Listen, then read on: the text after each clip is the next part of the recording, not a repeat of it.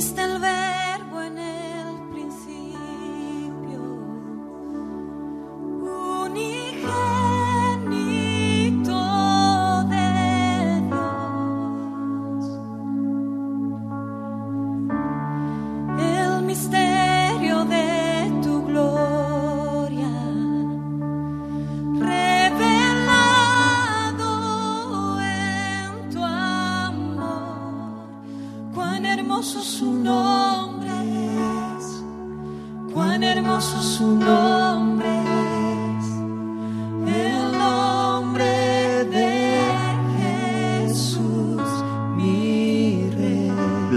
de la verdad y el calor del amor. Mensaje de la palabra de Dios por el pastor Israel Sanz en la Iglesia Evangélica Bautista de Córdoba, España, 15 de octubre de 2017.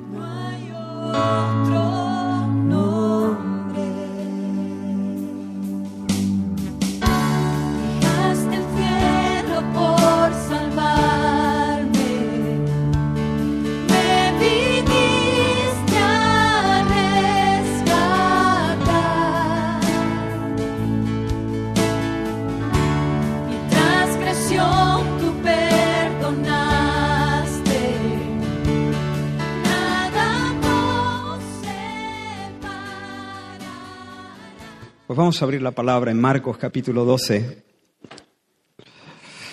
Y estamos esperando que sucedan milagros, claro que sí, porque el Señor está en medio de nosotros y la mano del Señor sigue extendida para salvar y hacer proezas.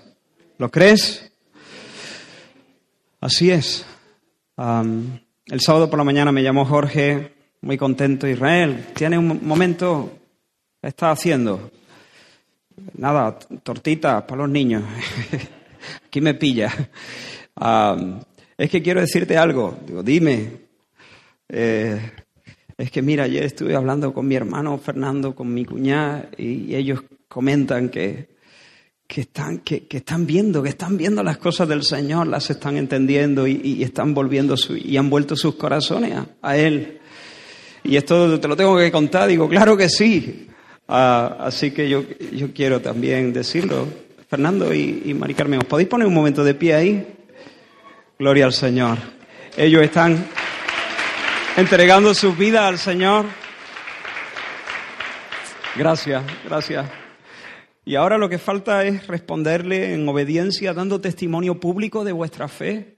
Eh, en el bautismo hay otras personas que, que están eh, queriendo obedecer al Señor, eh, bautizándose. Eh, permitidme que tome un, momento. ¿Quiénes son los que están pendientes de bautismo aquí, ahora mismo? Aquí, sí. ¿Quién más? ¿Quién más pendiente de bautismo? Hay más. Hay jóvenes pendientes de bautismo. ¿Dónde están? Allí. Nuestros hermanos.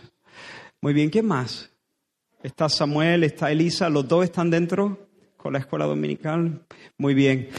Si, si tú estás entregando tu vida, si tú, si tú has, has experimentado el, el poder del Señor, convirtiendo, volviendo tu corazón, cambiando tu mente, perdonando tus pecados, dándote, da- dándote una nueva vida. Ahora yo te reto a que puedas dar testimonio público de tu fe en el Señor Jesús. Eh, con, obedeciendo en el bautismo. Así que si hay alguien aquí que dice, ah, pues yo también quiero eh, bautizarme, que hable conmigo, que me mande un, un mensaje al móvil y ya nos ponemos de acuerdo para hacerlo. Marcos capítulo 12, gloria al Señor. Dios está haciendo cosas y queremos seguir esperando cosas buenas de parte de Él. Y vamos a leer desde el versículo 35 hasta el versículo 40. Marcos 12, 35. Y dice así la palabra del Señor.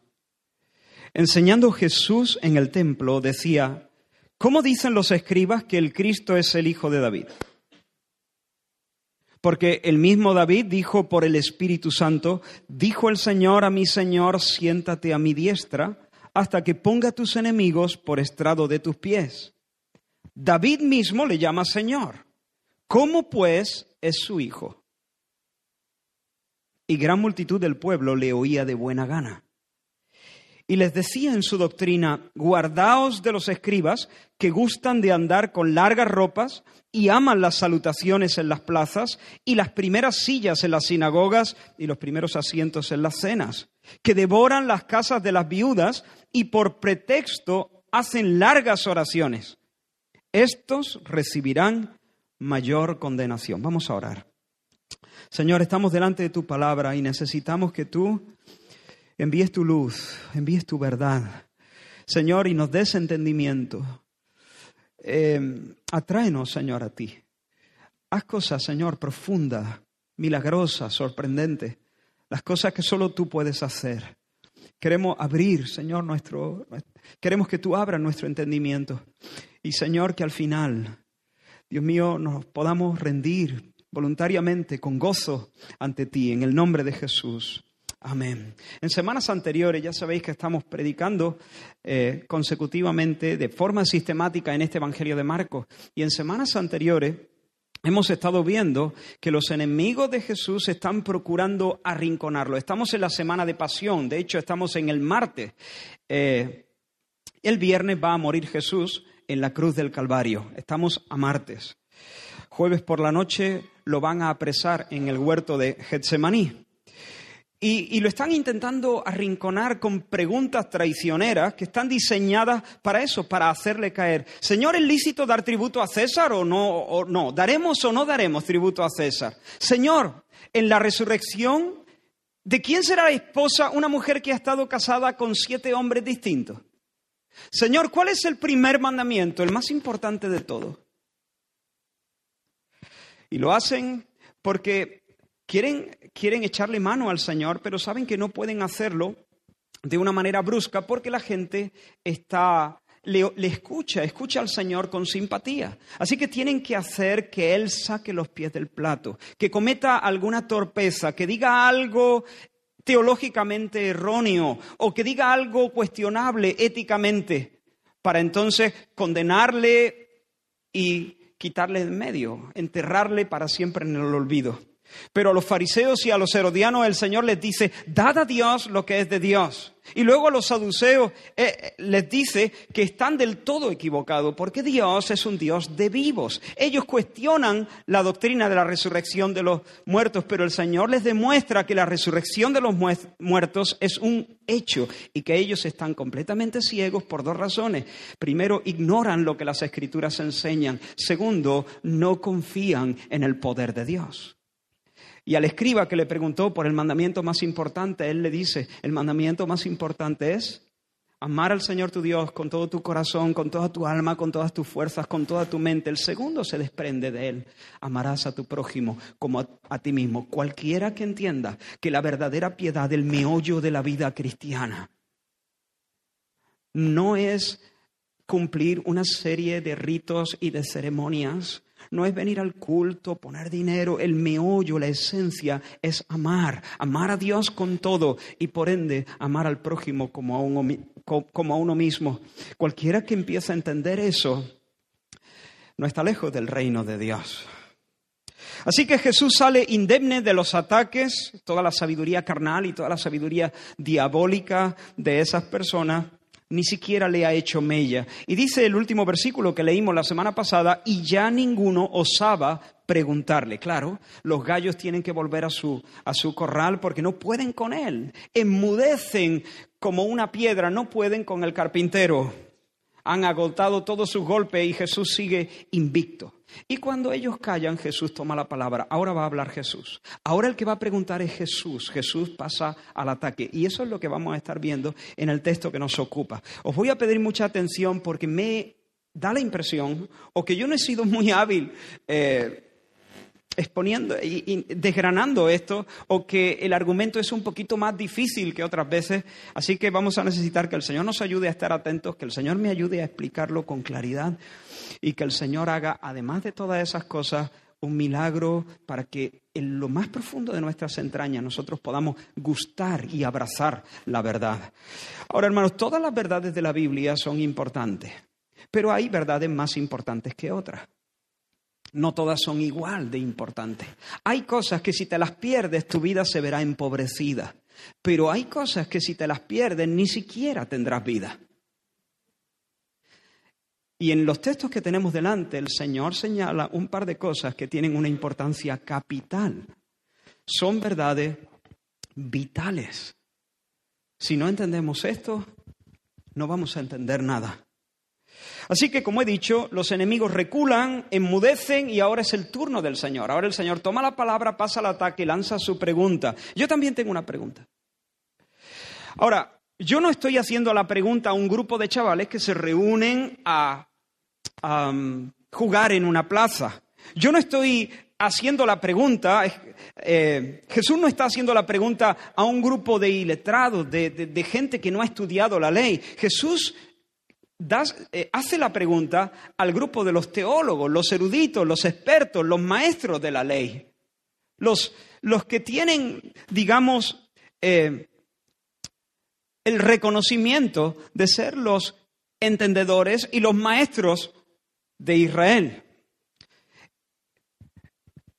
Y la pregunta que el Señor les hace no es una pregunta rebuscada, no es una cuestión teológica marginal. Jesús va a preguntarle a los expertos y les va a hacer una pregunta sencilla de un tema que es fundamental, un, asunto que vertebra todo lo que está contenido en la ley, en los salmos y en los profetas. Es decir, Jesús no va a un rincón para sacar una cuestión, eh, una especie de curiosidad bíblica para pillarles. No, no, no, no. Jesús a los expertos, a los maestros, les lanza una pregunta sencilla y fundamental. La pregunta es, ¿qué pensáis del Cristo? ¿De quién es hijo el Cristo? Mateo lo describe así. Marcos nos dice, ¿cómo dicen los escribas que el Cristo es hijo de David? El Cristo. Ese es el tema, un tema nuclear. Vale, es verdad que el Cristo es el hijo de David. Estoy, de acuerdo, Jesús estaba de acuerdo, el Hijo es el Cristo, eh, o sea, el Cristo es el Hijo de David. El, nuevo, el Antiguo Testamento lo dice una y otra vez el Mesías que Dios había prometido para Israel sería un descendiente del rey David. Pero la escritura que habla como que habla del Mesías como siendo descendiente de David, también menciona a David llamándole a ese Mesías mi Señor. Jesús está haciendo referencia a uno de los pasajes del Antiguo Testamento más mencionados en el Nuevo Testamento. Tal vez el más mencionado es el Salmo 110. Los primeros versículos del Salmo 110 son los versículos más mencionados en el Nuevo Testamento y dicen así, Jehová dijo a mi Señor, Siéntate a mi diestra hasta que ponga a tus enemigos por estrado de tus pies. El Señor enviará desde Sión la vara de tu poder. Domina en medio de tus enemigos. Todos esos escribas, todos esos religiosos que están escuchando al Señor, saben que ese Salmo 110 es un salmo mesiánico. Es decir, es un salmo que está referido al rey prometido por Dios, al rey que vendría para salvar a la nación de Israel. ¿Hasta aquí me seguís? Bien. Bueno, antes de seguir con el argumento, déjame que abra aquí un paréntesis. Un, un, asunto un poco marginal, un asunto, un detalle que en los tiempos que corren es bastante importante. ¿Os habéis dado cuenta de que Jesús establece con sus palabras que, lo que dijo David en el Salmo 110 es absolutamente fiable y verdadero? ¿Cómo lo sabéis? En el texto está, mirad, vuestra Biblia. Vosotros tenéis que aseguraros que lo que yo digo desde aquí está en la Biblia, porque si lo que yo digo desde aquí no está en la Biblia, no vale un duro. ¿Por qué? Exacto. David lo dijo por el Espíritu Santo. Ahora, de nuevo, una vez más, vemos lo que Jesús pensaba en cuanto a las escrituras. ¿Qué pensaba Jesús de su Biblia? ¿Qué pensaba Jesús de las escrituras? Pues Jesús pensaba que las escrituras son palabras de hombre por el Espíritu. Es decir, Otra manera de decirlo, son las palabras de Dios en palabras humanas. ¿Lo escribió David? Sí. ¿Lo escribió con su propio estilo? Sí. ¿Lo escribió con, su, con el registro de palabras que él tenía en su vocabulario? Sí. ¿Escribió David como un autómata en estado de trance? De repente un algo, una fuerza lo dominó. Dios dominó a David y David se puso a escribir de forma automática. No, lo escribió él en su estilo, con sus palabras, voluntariamente. ¿Son las palabras de David? Totalmente. Pero de manera poco misteriosa, que no acertamos a, a entender bien, David lo escribió bajo la moción del Espíritu Santo, bajo la tutela del Espíritu Santo, llevado por Dios, regido por Dios, siendo inspirado por Dios. El apóstol Pedro arroja más luz acerca de esto. Dice que los santos hombres de Dios, refiriéndose a los que escribieron el Antiguo Testamento, los santos hombres de Dios hablaron siendo inspirados, ese es un término que se usaba en el argot náutico para referirse ese, al impulso que daba el viento a las velas de un barco cuando las henchía. Y entonces el viento empujaba a ese barco hasta el puerto seguro. El apóstol Pedro dice, cuando los hombres hablaron, no hablaron por, su propia cuenta, hablaron siendo impulsados, siendo inspirados, siendo llevados por el Espíritu Santo. Así que, hermanos, podemos decir que este libro es la palabra de Dios en palabras humanas. La palabra de Dios. El hombre es el canal, pero Dios es la fuente primaria. El hombre escribe, pero el autor final, el autor último es Dios, porque Él es quien tutela, quien supervisa, de manera que cada palabra, escucha esto, cada palabra en los escritos originales registra de manera precisa la mente de Dios.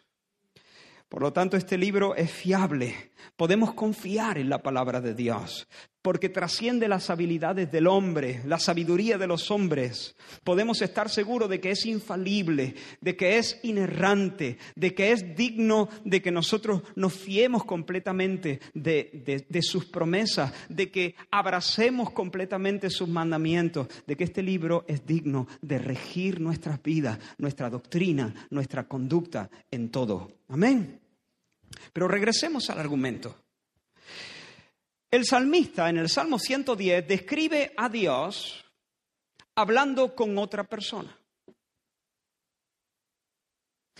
y concediéndole el honor más alto, concediéndole que se siente a la diestra de Dios. Esta es una manera de, de darle el más grande honor para que participe de su santidad, para que participe de su poder, para que gobierne como su representante. Dios le da a esta otra persona el cetro para que desde Sión mande, para que desde Sión gobierne a todos los pueblos. Y David llama a la otra persona, a la que Dios sienta a su derecha, la llama como mi Señor. Así que el Señor dijo a mi Señor. Aquí tenemos a Jehová Dios hablando con otra persona y concediéndole un título que en general estaba reservado únicamente para Dios mismo, Adonai. Así que el Cristo, el Mesías, todo el mundo sabía que esa otra persona era el Mesías. El Mesías, el portador del trono, el que se sienta a la derecha de Dios, es el Señor de David. Vamos a ver, ¿es el Señor de David o es el Hijo de David? ¿David es el padre o es el súbdito? ¿Quién es mayor? ¿David o su hijo, que es su Señor? ¿Quién depende de quién? Es como si Jesús le dijese a ellos, vosotros creéis que el rey David llamaría mi Señor a un simple descendiente suyo? Vosotros sabéis de sobra que ningún padre oriental llamaría a un hijo suyo mi Señor, y mucho menos un monarca oriental.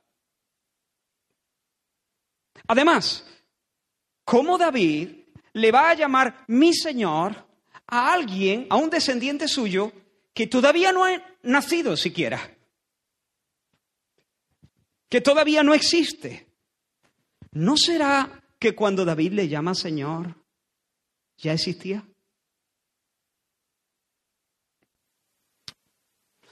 ¿No será que el Cristo, el Mesías, no solamente es el hijo de David, sino que es más que el hijo de David?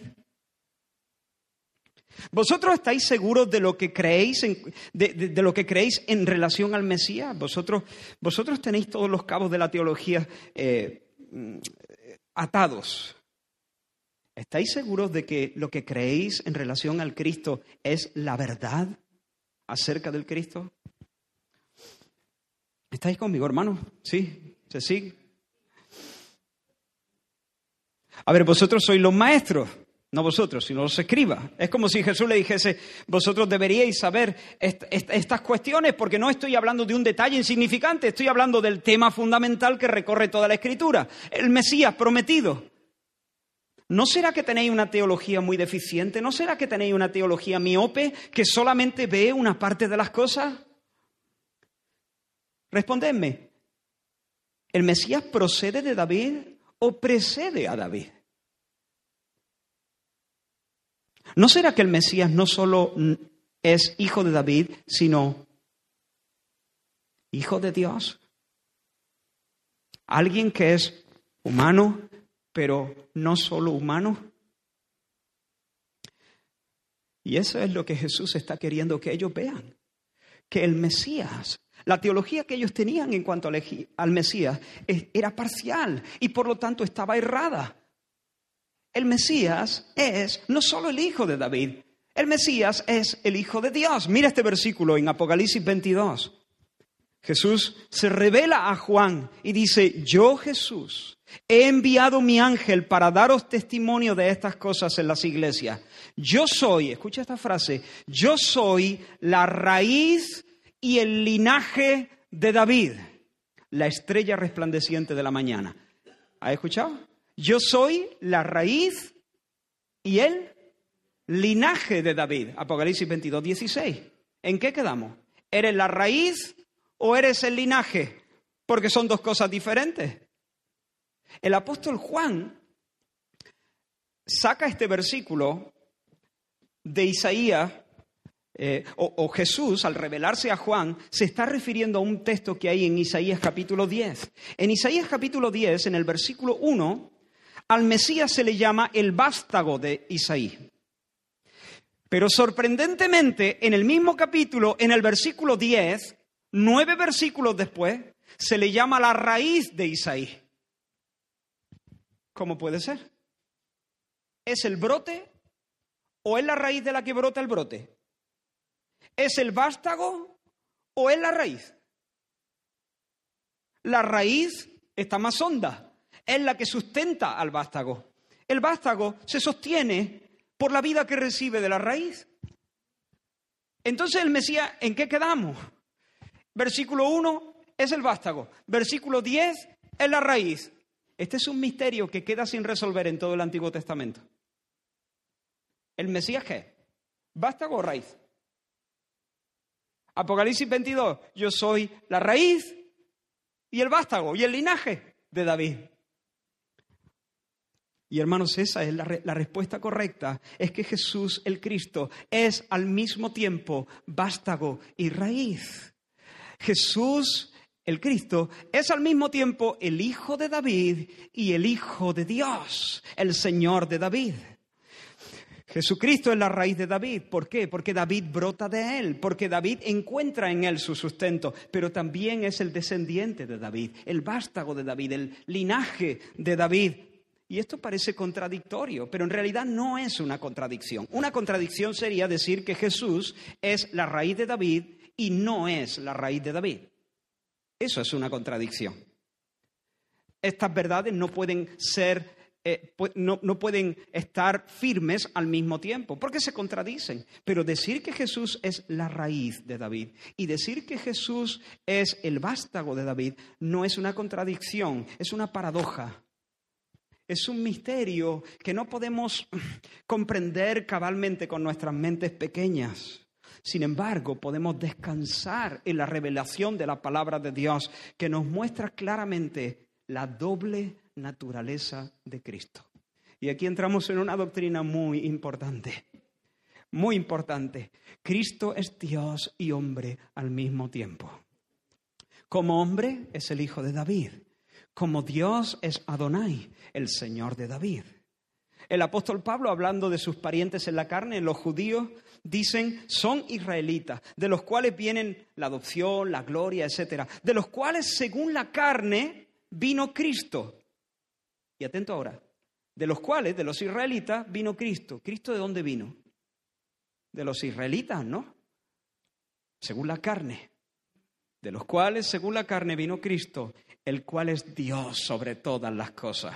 Bendito por los siglos. Amén. Así que vino según la carne, pero ya estaba porque es Dios sobre todas las cosas. Vino, pero estaba eternamente. Nació como hombre, bañado en sangre como todos los bebés, necesitando llenarse los pulmones de aire.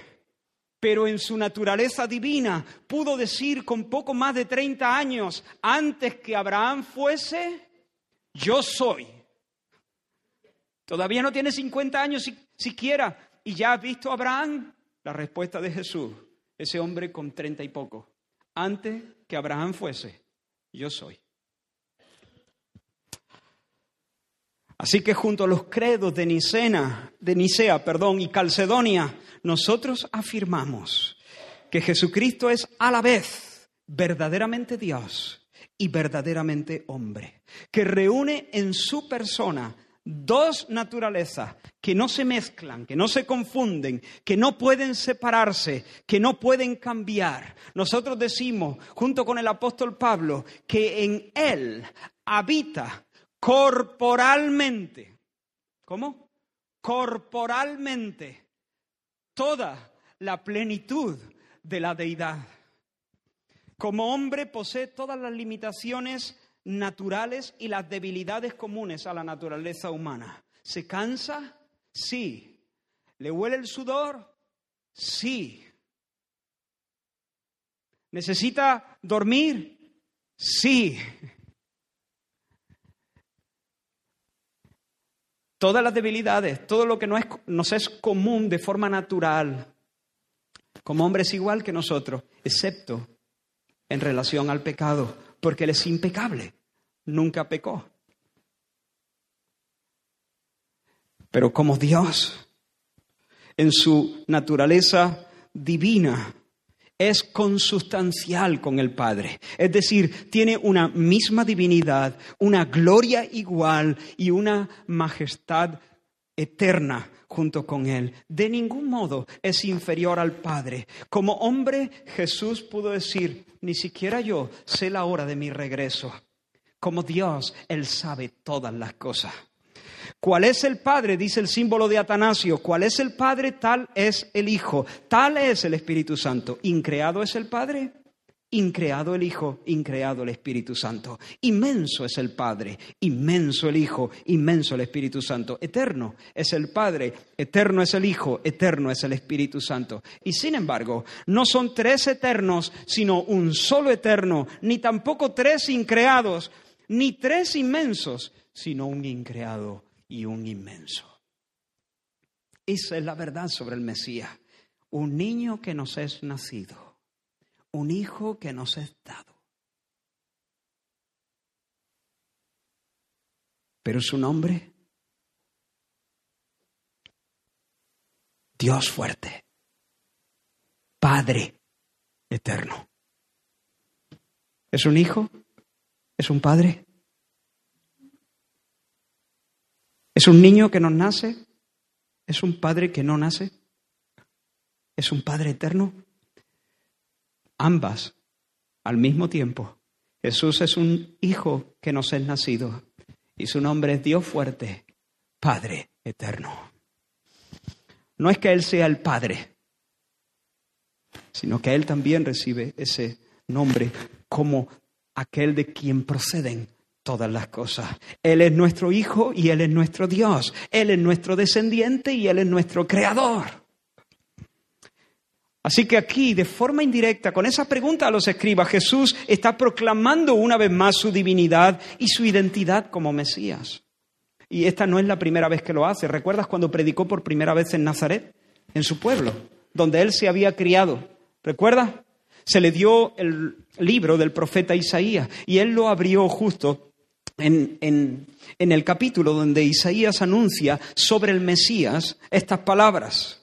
El Espíritu del Señor está sobre mí, porque me ungió el Señor. Es decir, yo soy el ungido, soy el Mesías. Me ungió el Señor para dar buenas noticias a los pobres. Me envió a sanar a los quebrantados de corazón, a poner en libertad a los cautivos, vista a los ciegos, poner en libertad a los oprimidos, a predicar el año del jubileo, el año agradable, el año del perdón, el año de la remisión de las deudas de parte del Señor. ¿Recuerdas lo que pasó? Uf, se hizo el silencio. Él enrolló el libro, se lo dio al ministro y se sentó en su sitio. Y dice la escritura que los ojos de todos estaban fijos en él. Allí nadie miraba el reloj, allí nadie bostezaba. Algo estaba pasando y de repente Jesús les saca de dudas, responde las miles de preguntas que hay en esas miradas y les dice, hoy, hoy, se está cumpliendo esta palabra delante de vosotros. Ahora mismo en otras palabras, yo soy el enviado. Yo soy el enviado por el cielo, yo soy el Mesías, yo soy el ungido, yo soy aquel que ha recibido el poder del Espíritu Santo para calmar angustias, para perdonar deudas, para ordenar que a los afligidos de Sión se les dé gloria en lugar de ceniza, canciones en lugar de lamentos. ¿Recuerdas cómo terminó esa reunión? Lo sacaron de la ciudad y quisieron despeñarle. Así terminó esa reunión. Porque de repente esa gente dijo, bueno, bueno, esto ya se pasa de castaño a oscuro.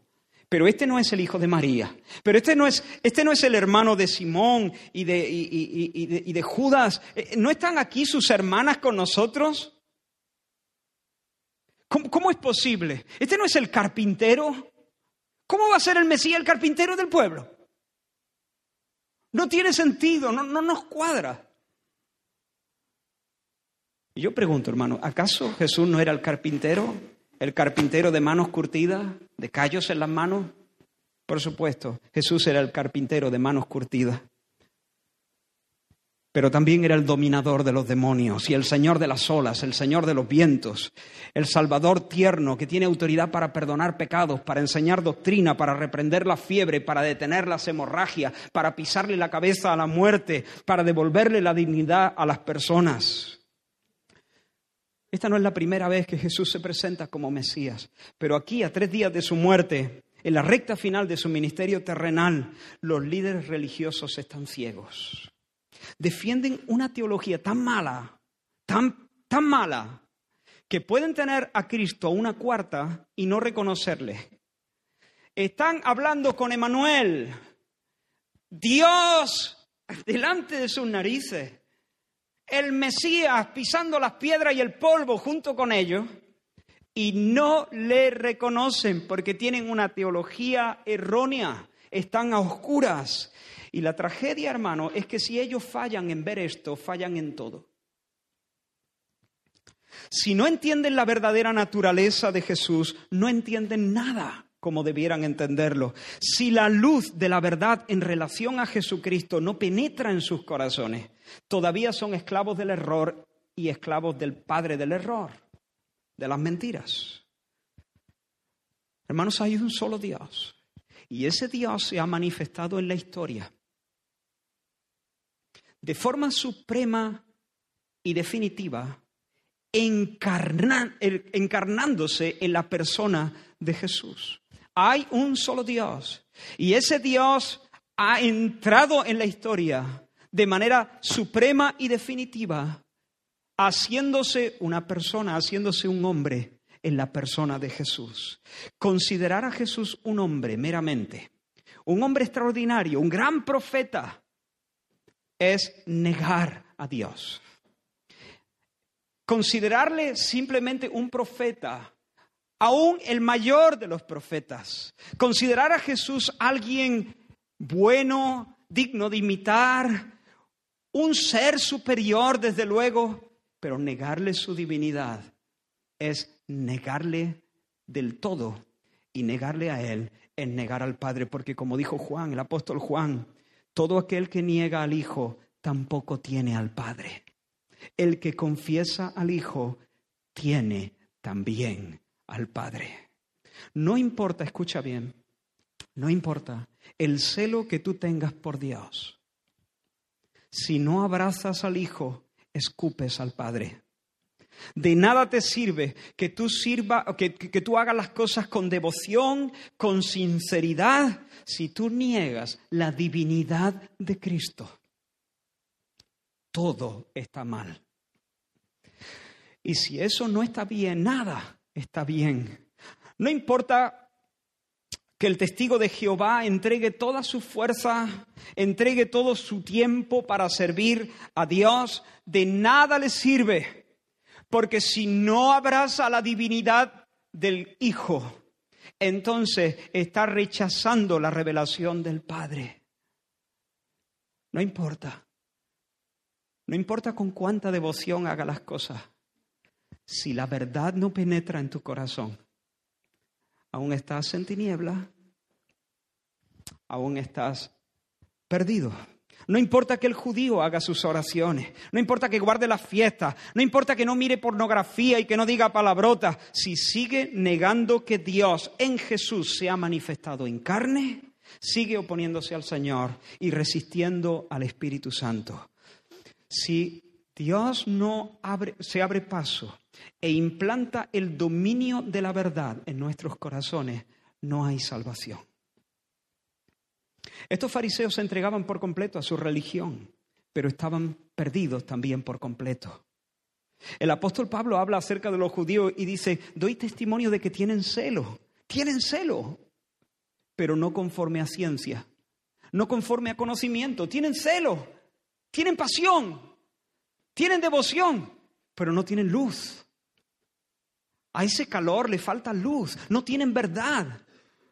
Hacen las cosas con pasión y con sinceridad, pero la verdad no encuentra cabida en sus corazones.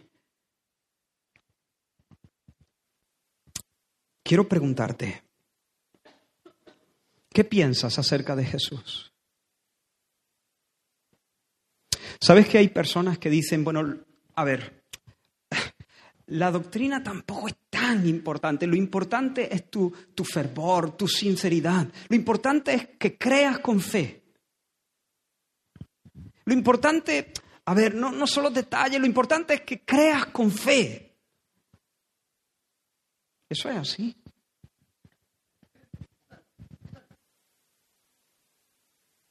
Si alguien te dice, no, pero yo, yo creo mucho, yo creo con fe, ¿cuál sería tu pregunta? ¿En qué crees exactamente? Oh, pero yo soy muy sincero en mi devoción. Bien, pero ¿dónde fundamentas tu devoción? ¿Sobre qué verdad edificas toda tu vida? No, pero la sinceridad es lo que cuenta. No, la sinceridad no es lo que cuenta. Eso es como si yo te digo, mira, eh, da igual si te montas en este avión que está colapsado, está fallando por todos los sitios su sistema y además va pilotado por un mono. Que si te montas en este otro, que no tiene ninguna avería, que acabamos de revisarlo y está pilotado por un experto comandante. Pero lo importante, da igual en cuál te monte, lo importante es que lo hagas con sinceridad. Que lo hagas con mucha fe. A ver. La sinceridad y la fe no van a hacer que el avión se mantenga en el aire. La fe nos salva. La sinceridad nos salva. Tú puedes tener mucha fe, Pero si tu fe está colocada en un Cristo imaginario, solamente podrás aspirar a un cielo imaginario, una salvación imaginaria.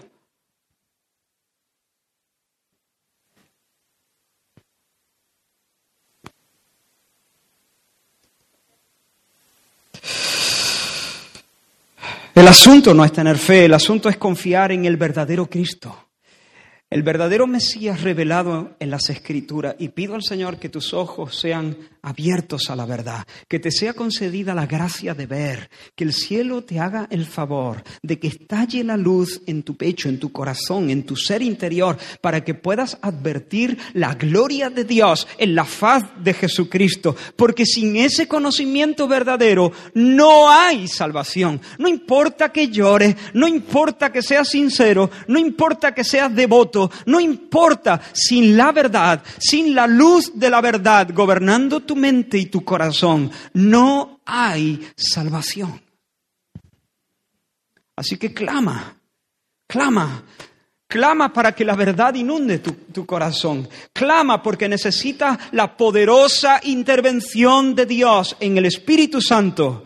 Porque cuando el Espíritu de Dios regala su soplo, e imparte su vida, e imparte su luz, entonces podemos ver la gloria de Dios en Cristo Jesús. Como dice el apóstol Pablo cuando escribe su carta primera a los Corintios, os hago saber que nadie que hable por el Espíritu de Dios llama anatema a Jesús.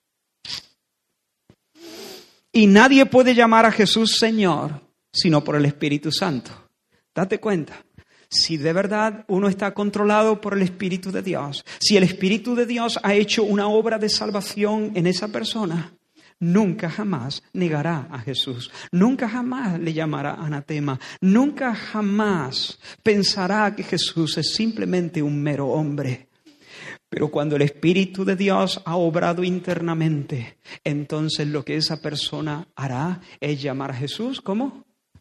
Señor, como David en el Salmo 110, mi Señor, como Tomás, cuando Jesús se le apareció resucitado y que dijo, Señor mío y Dios mío. Tomás entendió el Salmo 110, Señor mío y por lo tanto, Dios mío, porque solo Dios puede ser el Señor, Adonai con mayúscula. Y esa, hermanos, es la meta de mi predicación que Dios arruine la obra del Dios de este siglo, Satanás, que lo que hace es cegar, cegar el entendimiento de los incrédulos, para que no les resplandezca la gloria del Evangelio, para que no les resplandezca la luz del Evangelio, que es la gloria de Cristo, el cual es imagen de Dios. Eh, Satanás está... Eh, siempre activo, intentando mantenernos lejos de la auténtica verdad, si se me permite hablar así. La verdad siempre es auténtica, pero bueno, permitidme hacer esa redundancia. De la auténtica verdad sobre Jesús. Satanás está intentando que tú, bueno, creas en un Jesús que tú te fabriques. Un Jesús, eh, no sé, que tú lo vistas a la moda, tuneado. una especie de, de, gurú espiritual o yo qué sé. Pero mi oración y la meta de mi predicación es que todas esas mentiras por el soplo de Dios sean arrancadas y sea establecida la verdad bíblica sobre Jesús, porque solo, solo allí, en esa verdad, hay salvación. Sin que esa verdad gobierne, no hay salvación. Irás volando sobre un avión muy confiado, muy sinceramente, pero el avión está pilotado por un mono y está colapsado, está fallando. Pero hay algo más en estos textos, llegando a la parte, em, la última parte del mensaje. Hay algo más, en los religiosos no falla solamente la doctrina, sino también sus afectos. No solamente no tienen la luz de la verdad, sino que sus corazones están pervertidos. Tienen el corazón pervertido. Me explico. Mira los versículos de nuevo 38, 39 y 40. Jesús dice, guardaos de los escribas. ¿Tienes? Guardaos de los escribas, estos eruditos, estos expertos, estos maestros de la ley, que gustan de andar con largas ropas y aman las salutaciones en las plazas y las primeras sillas en la sinagoga y los primeros asientos en la cena, que devoran las casas de las viudas y por pretexto hacen largas oraciones. Estos recibirán mayor condenación.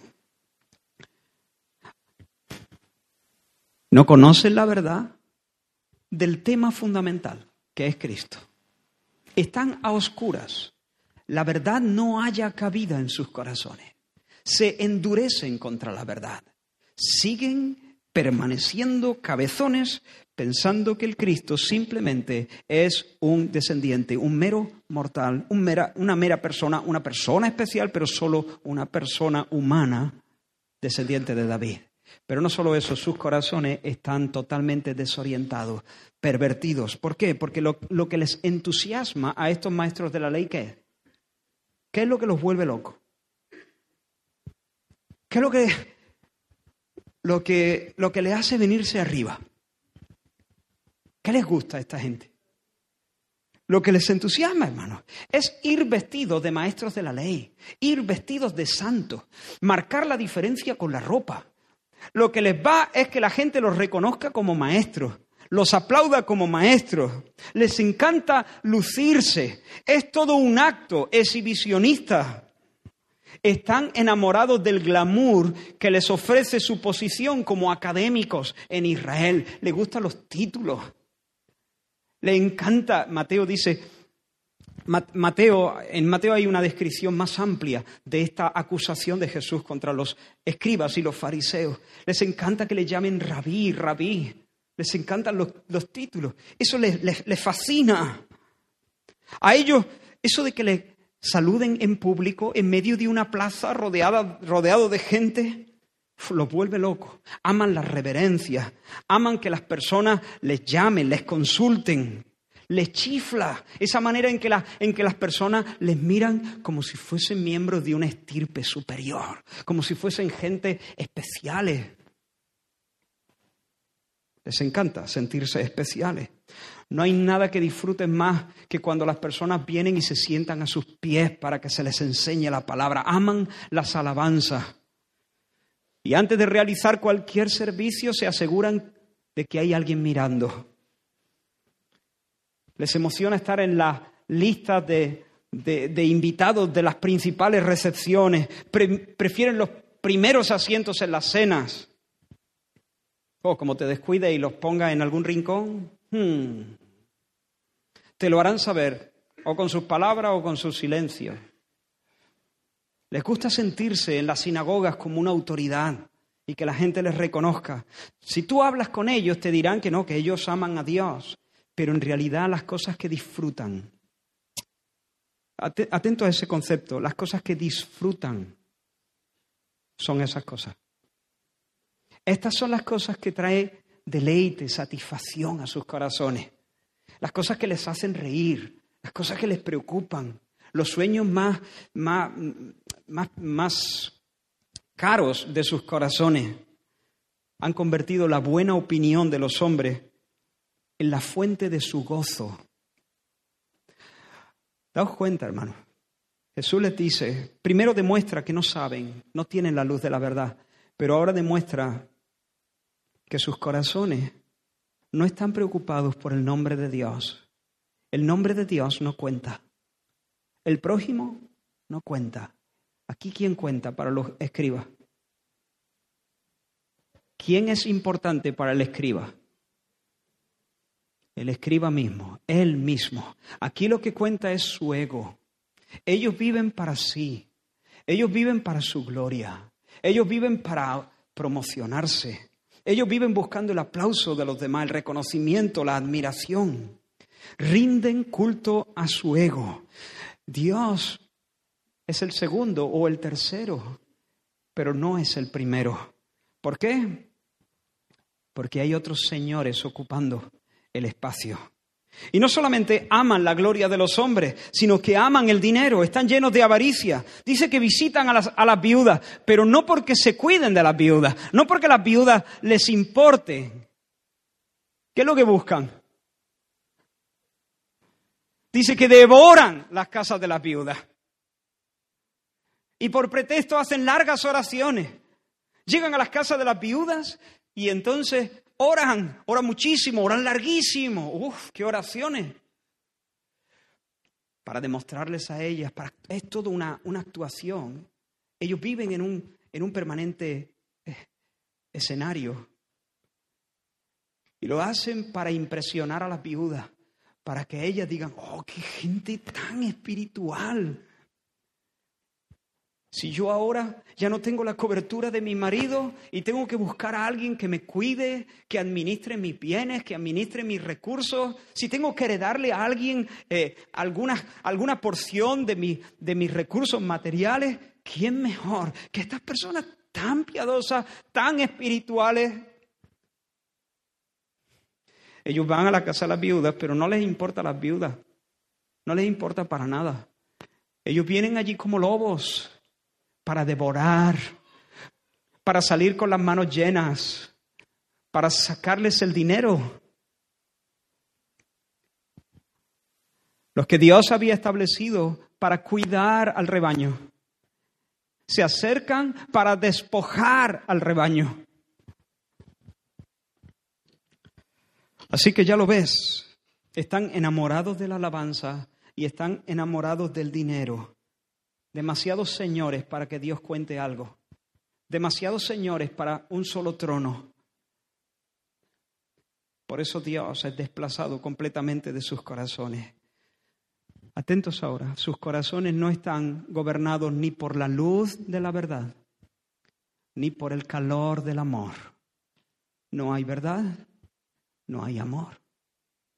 Y sin verdad y sin amor no hay salvación posible y no hay vida abundante en absoluto. Ellos van de maestros, pero recibirán mayor condenación, dice Jesús. Por cuanto se enaltecen, serán humillados. Y Jesús termina diciendo, guardaos, guardaos de ellos, porque la religión que ellos enseñan es un sendero de muerte, termina en un barranco. Guardaos de ellos, porque si los seguís, os van a guiar a la ruina, que corre el aire, no los sigáis. Y yo quiero deciros, hermano, y a cada persona que está aquí, huye de toda expresión de espiritualidad, huye de cualquier enseñanza religiosa que se aparte de la verdad de las escrituras en relación a Cristo y al Evangelio donde prediquen otro Cristo vestido a la moda. Huye de cualquier modo de espiritualidad, de cualquier iglesia, de cualquier predicador que fomente la avaricia y el deseo de otras cosas y no el amor a Dios y a su gloria y a su causa. Predicadores hay por todos sitios prometiendo fama, éxito, dinero y placer. No los escuche por amor a tu alma y por amor al Señor. Verdad y amor. ¿Hay verdad y amor en tu corazón? ¿Tú has puesto tu confianza en el Cristo tal cual se revela en la Escritura? ¿Conoces a Jesús? ¿Sabes lo que la Biblia dice acerca de Él? Vosotros los muchachos que os habéis criado en familias cristianas, uno crece conociendo las canciones, conociendo eh, el argot, la manera de hablar, las expresiones. Pero también tenéis la responsabilidad de ir a las, a las escrituras para que vuestra fe esté arraigada, no en algo que está en el ambiente desde que nací, sino en la verdad de las escrituras. ¿Hay amor en nuestros corazones por el Señor? ¿Qué es lo que te entusiasma a ti? ¿Cuál es la alegría de tu vida? La alegría de mi vida es, completa la frase. Piénsalo. La alegría de mi vida es... A estos, estos escribas hubiesen dado la respuesta correcta. Si el tema, la teoría se la sabían. El tema es, finalmente, qué era lo que les hacía venirse arriba. Es decir, tú tienes un mal día y tú dices, uff, pero esta noche, esta noche juega el Madrid. Y ya te viene arriba. O bueno, voy a poner algo un poquito más, más, más, serio, ¿no? Esta noche juega el Barça. No, es de broma, es de broma mañana me voy de vacaciones, hoy suelto el tajo, un mes de vacaciones, ¿no? Y está en la última hora, dice, mira que el calor que hace aquí en julio, y, y, y, la, y, este trabajo que parece que no sale, pero de repente te acuerdas que hoy es el último día y que dentro de tres horas suelta el tajo y tienes un mes de vacaciones y te vas a la playa con tu familia y de repente ni te molesta el sudor, ni te molesta el, jefe que te está metiendo bulla, ni te molesta nada. De repente te anticipas ese gozo y dices, oh, que me voy de vacaciones esta tarde. Y te viene arriba y eso te trae un subidón y una alegría y te entusiasma. O la novia que está esperando y dice, la semana que viene en la boda y la está esperando con ansia, o el novio, ¿no? ¿Cuál es la alegría? Hoy vienen mis nietos. ¿Cuál es la alegría de tu vida? La familia, el deporte, la comida, el placer sexual. ¿Cuál es la alegría de tu vida? ¿Qué es lo que tú piensas y tú, y tú dices, esto no me falla nunca? Siempre que pongo mi mente allí, me voy para arriba. Se me alegra el día, se me alegra el día. ¿Cuál es la alegría de tu vida? Porque la teoría ellos se la sabían bien, pero lo que a ellos les fascinaba era cuando podían tener la ovación y el aplauso, cuando les podían hacer un reconocimiento, cuando se sentían elevados por encima de los demás, cuando la, gente los admiraba, les daba el primer lugar, los tenía en cuenta, los llamaba maestro, maestro. Eso es lo que a ellos les, les motivaba. Y cuando podían acumular bienes para sí, no importaba si se lo quitaban a las viudas. Tener más más reconocimiento, más recursos económicos. Crecer en popularidad y crecer en, saldo, en, dinero. Eso es lo que a ellos les emocionaba. ¿Qué te emociona a ti? Y Señor, yo quiero que tú seas la alegría de mi vida. Ahora, para que Dios sea la alegría de tu vida, mi recomendación no es que intenten machacar esas otras alegrías.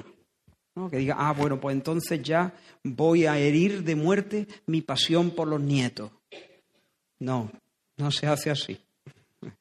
De, de, ahora en adelante ya no me va a gustar la playa, ni el mar, ni la montaña, ni los placeres de la comida, ni voy a hacer que mi mujer sea el deleite de mis ojos. No, eso no va así.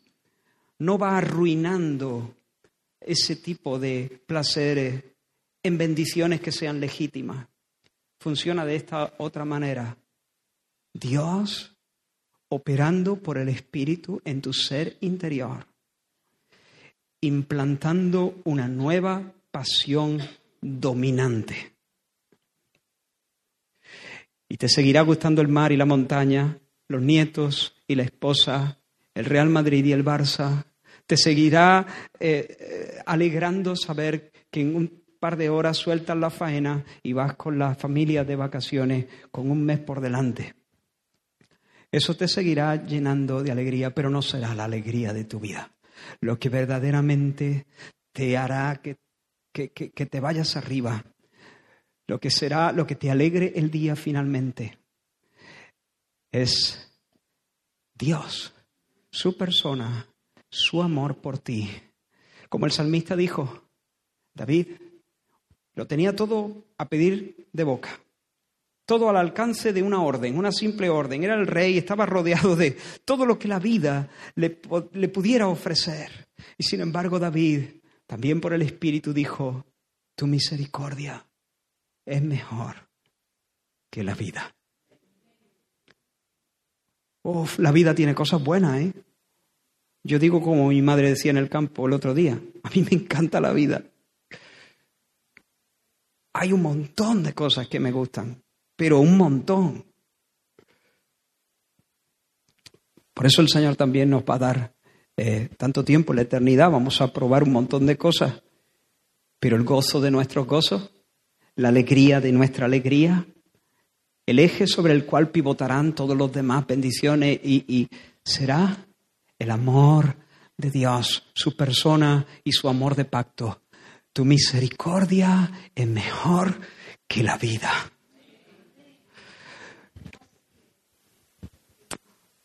Hermanos, voy terminando.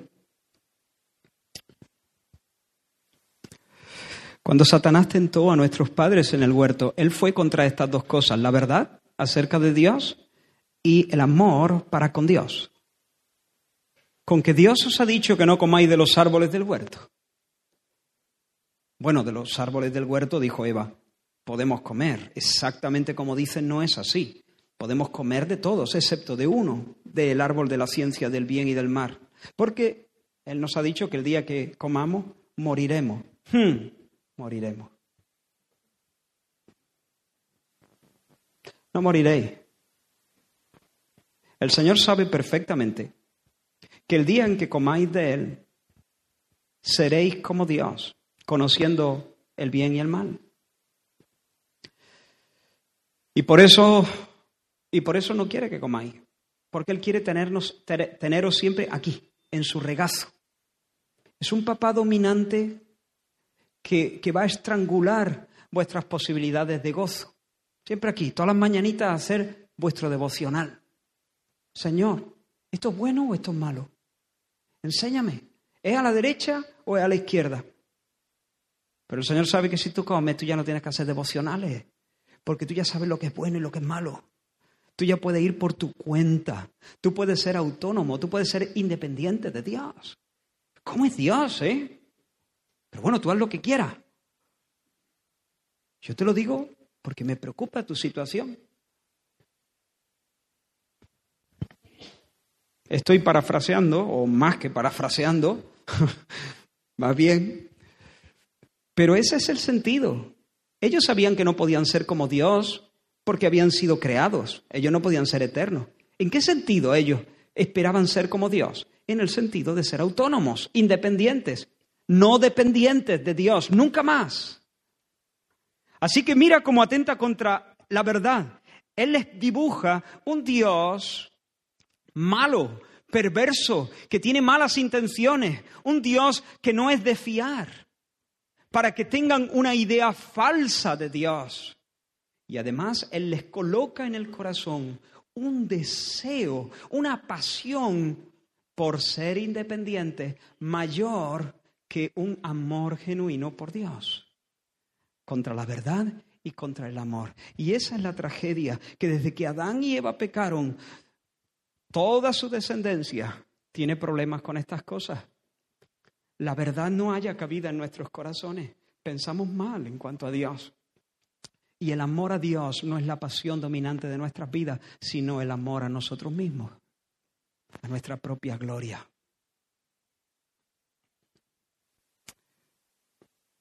Pero yo te llamo hoy, al término de este mensaje, te llamo hoy a que te arrepientas.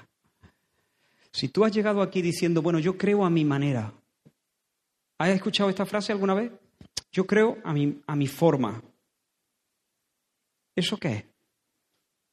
Ese avión va pilotado por un mono. Tu forma es falsa. Aquí está la verdad acerca de Cristo. Tú no tienes derecho a invertarte un Cristo a tu medida.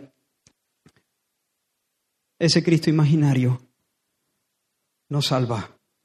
Conviértete al Cristo de Dios. Conviértete a Él. No fabriques tu propia religión. Sométete al así dice el Señor. Clama y di, Señor, abre mis ojos, que la verdad penetre en mi corazón. Alumbra mi entendimiento. Quiero, quiero ver la verdad en cuanto a Cristo, para que yo también pueda decir con David, mi Señor para que yo también pueda decir con Tomás, Señor mío y Dios mío, para que yo también pueda declarar, esta es una de las confesiones de fe más escuetas y más potentes del cristianismo, la confesión más escueta que yo conozco. Jesucristo es el Señor. Jesús, el Salvador, el Cristo, el ungido como sacerdote, rey y profeta, es en presente, porque es ayer, hoy, siempre, Adonai, el Kyrios, el Señor, el soberano, el dueño. Jesús, el Cristo, es el Señor. Abre mi mente, Señor. No lo entiendo bien. No capto todo acerca de Cristo. A lo mejor tú has venido aquí pensando que Jesús es un hombre especial. Arrepiéntete. No es la verdad, es la mentira. Pero clama a Dios, Señor, inunda mi corazón de verdad. Abre mis ojos delante de tu verdad. A lo mejor has venido aquí con pasiones pervertidas. ¿Por qué? No porque sean ilícitas en sí mismas, sino porque están ocupando el lugar que solo Dios puede ocupar. Y la alegría de tu vida es otra cosa. Dile, Señor, me arrepiento. Esta es una maldad, esta es una perversión, esto es una desorientación. Oriéntame, toca mi corazón, sálvame, sálvame, sálvame implantando por tu poder una pasión gobernante para que yo también pueda decir con el salmista, tú, tu misericordia es mejor que la vida. No sé si podemos terminar con un canto. Hemos cantado antes, es, exaltado, es exaltado, es exaltado. No sé si podemos repetirlo.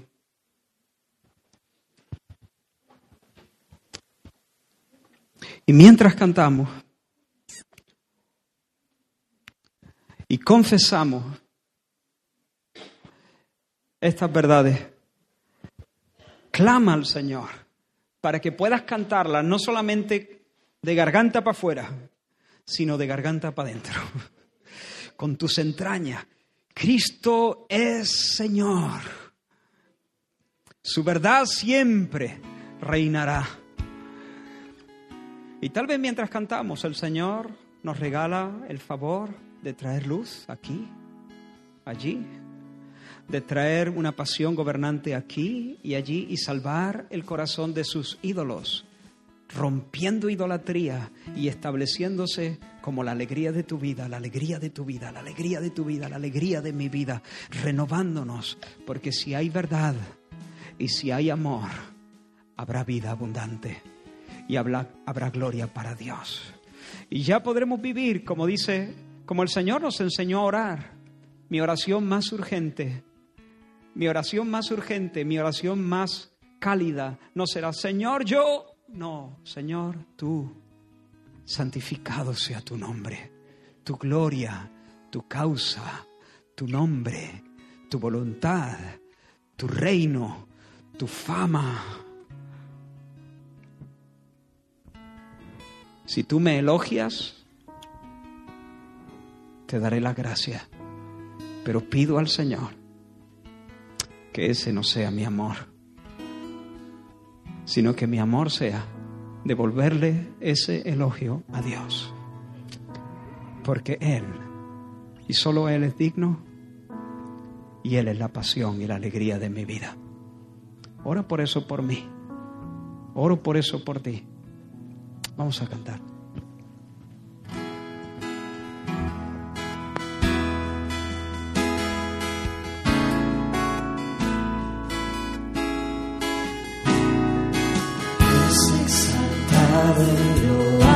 side.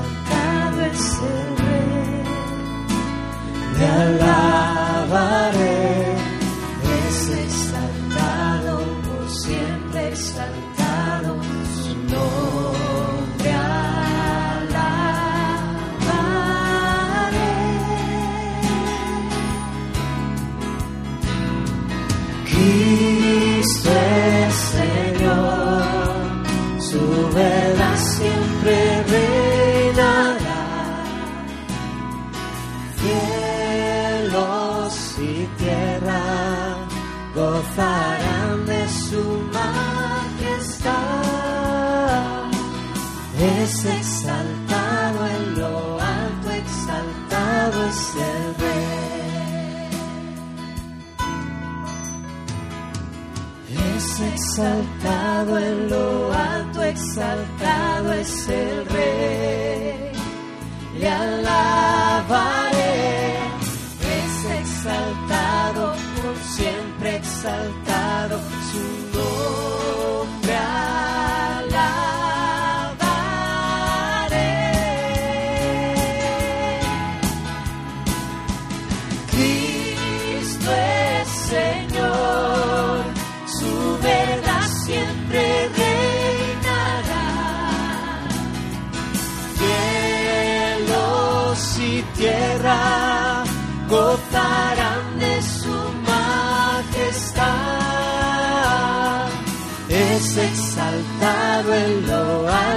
exaltado es el rey.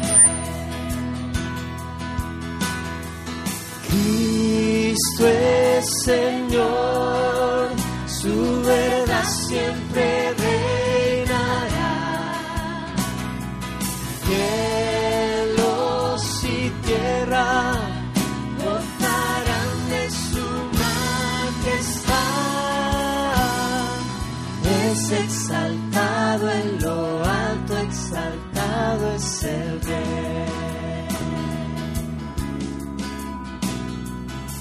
es exaltado en lo alto, exaltado es el rey. Es exaltado en lo alto, exaltado es el rey.